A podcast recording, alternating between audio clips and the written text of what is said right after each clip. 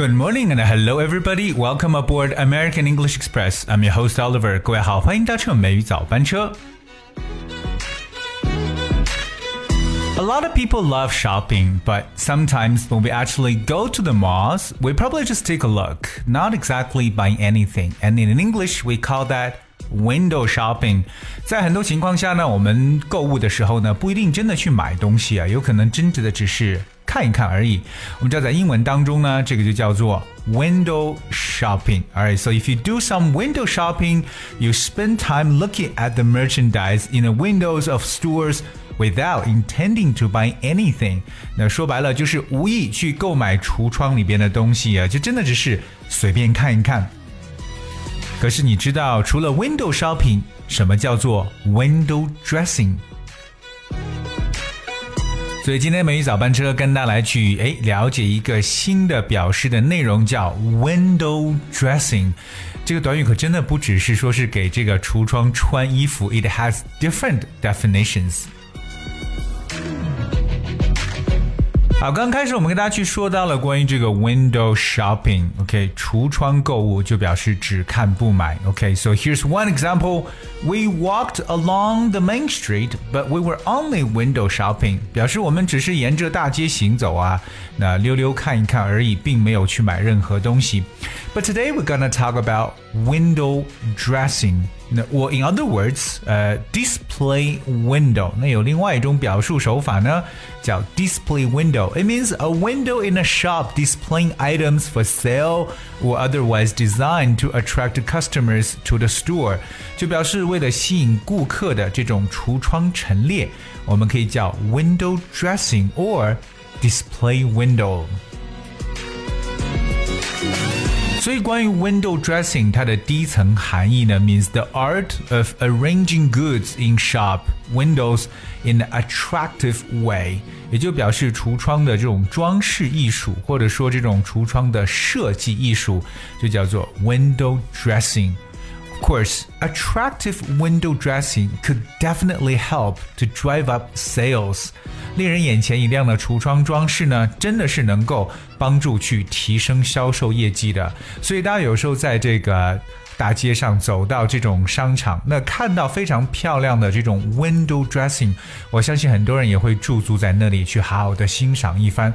特别是比较大的品牌，他们都非常重视 window display or window dressing 这么一个概念。But There's another definition for window dressing。那当然，这个词呢还有另外一层含义，大家一定要特别去记住。Window dressing means anything used to uh, to or done only to create a favorable impression. So anything used or done only to create a favorable impression，这个概念用中文来理解一下呢，就可以表示为粉饰，哎，或者说给予一种假象的感觉，就叫做 window dressing，就说让什么东西看上去更好看一点，而真实的情况有可能不是这个样子的。That is what we called window dressing. For instance. The reforms have been interpreted as window dressing，表示呢这些改革被称为就是粉饰太平，所以呢有可能它的本身的样子和它实质的这个内容呢有些区别，而就看上去会更好看一点。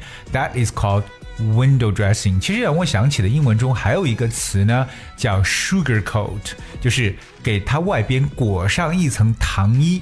Sugarcoat. If you sugarcoat something，也就表示把一个东西呢，哎，说的更漂亮一点，更好看一点。所以和我们今天所说的这个 window dressing 如出一辙的感觉。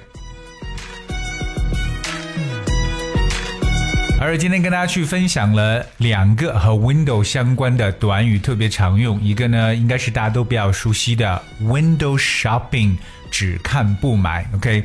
第二个呢，我们说到了就是关于 window dressing，但是 window dressing 有两层概念。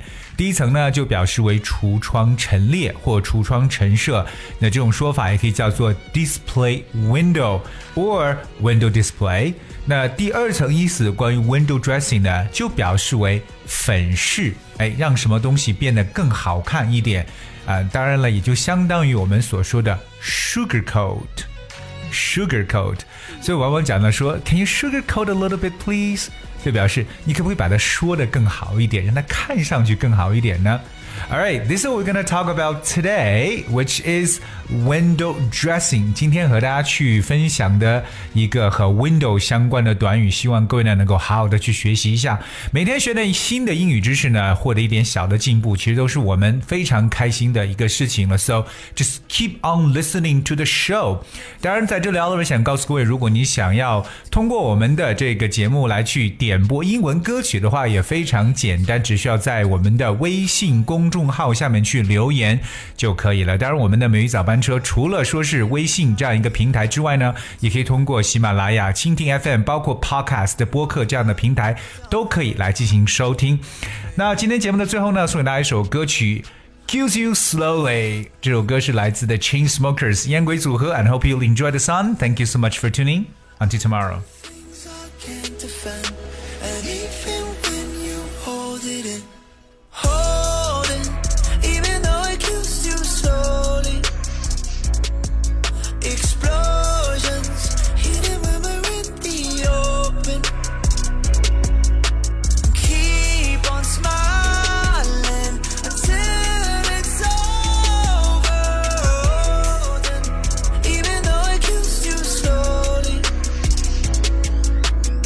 Arguments are never end, you're talking shit to spice up conversation.